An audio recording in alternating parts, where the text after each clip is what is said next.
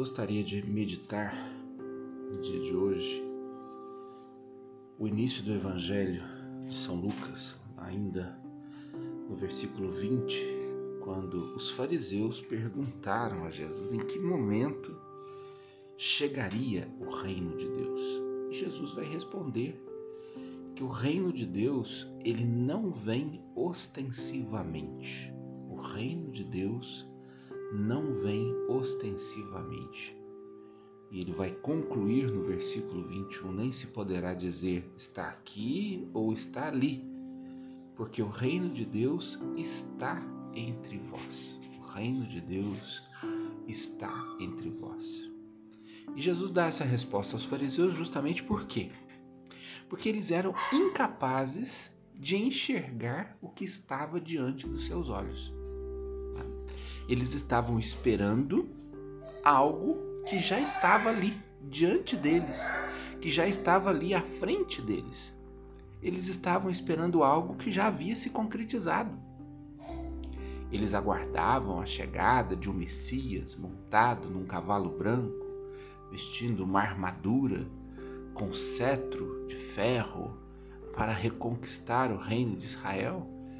Mas ali estava Jesus, pobre de Nazaré, o enviado por Deus, o Messias, queria salvar o seu povo dos seus pecados. Então, por terem uma mente tão fechada, por terem uma total ausência de Deus em seus corações, eles não conseguiram enxergar, porque estavam buscando o reino de Deus com os olhos humanos e não com os olhos de Deus. Então, o que eles, o que eles não conseguiam enxergar era que Jesus estava ali presente no meio deles. Ele era o Messias. Ele era o Salvador. Ele era o Redentor. E por isso pecaram. Né? Por isso não foram capazes de abraçar e de acolher a graça que lhes vinha ao seu encontro. Bom, esse é um problema que se arrasta até os dias atuais não é algo que aconteceu lá dois mil anos atrás. Né? É, hoje também, né? e eu diria de uma forma muito pior, né? eu diria de uma forma muito pior, porque hoje também muitos são aqueles que não enxergam o reino de Deus já presente no meio de nós. Muitos são os que ignoram Jesus. Ah, mas existem tantos cristãos espalhados pelo mundo? Sim, mas existem muitos cristãos de fachada, muitos cristãos mornos, ou até mesmo aqueles que se vestem, aqueles lobos, que se vestem com pele de cordeiro. Né?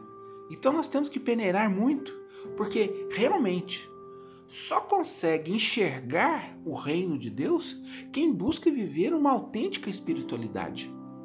Quem busca de fato né, confrontar a sua vida com o Evangelho. Quem busca de fato parar para meditar e refletir. Aliás, essa é a função da espiritualidade. Né? O que significa viver a espiritualidade? Hoje nós cunhamos uma expressão aí no cotidiano do, do, da, nossa, da nossa vida, né? A, a, expressão popular que nós usamos é estou fazendo um corre, né? As pessoas estão na correria. Né? E essa é uma expressão que ela traduz o que nós vivemos hoje de fato no mundo, na correria. Né? Então, essa correria né, nos faz muitas vezes dispersar o espírito, dispersar a mente. A velocidade da internet, as redes sociais, a ânsia pelo próximo clique, a ânsia de rolar as notícias no, no celular, a ânsia de rolar né, na rede social para ver qual será a próxima mensagem. Né? Isso tudo vai nos dispersando, vai nos tirando do eixo. Né? Quando eu busco realmente viver uma espiritualidade autenticamente cristã, primeira coisa que eu tenho que fazer, parar. Parar. Eu tenho que tirar um tempo para meditar, para refletir, para orar. Né? E orar aqui eu não digo nem tanto você cultivar práticas católicas, práticas cristãs, que é como rezar o texto e outras tantas. Não, parar para meditar mesmo, olhar para dentro de si, Esse é o primeiro movimento que nós temos que fazer na espiritualidade, olhar para dentro de nós mesmos, confrontar quem eu sou com o evangelho para que Jesus possa ir me revelando a mim mesmo. Buscar, verificar se as minhas ações estão dentro do horizonte ético que o evangelho me propõe. Né? E ir buscando refinar dentro de mim né? essa mística do olhar. E a partir do momento que eu vou construindo essa espiritualidade, né, os meus olhos humanos eles vão se fechando e os olhos da fé eles vão se abrindo. Meu olhar será um olhar divino para as coisas que estão à minha volta. Então eu começo a enxergar, enxergar o outro enxergar a mim mesmo, enxergar a realidade como realmente ela é, como Deus quer que nós a enxerguemos. Né? Hoje, o ser humano padece de solidão. Pode parecer incrível, os shoppings cheios, shows, agora que ainda voltou, né? A, a, está voltando aos poucos, né? A, o, estamos voltando do isolamento, né? mas o homem padece de solidão. Né?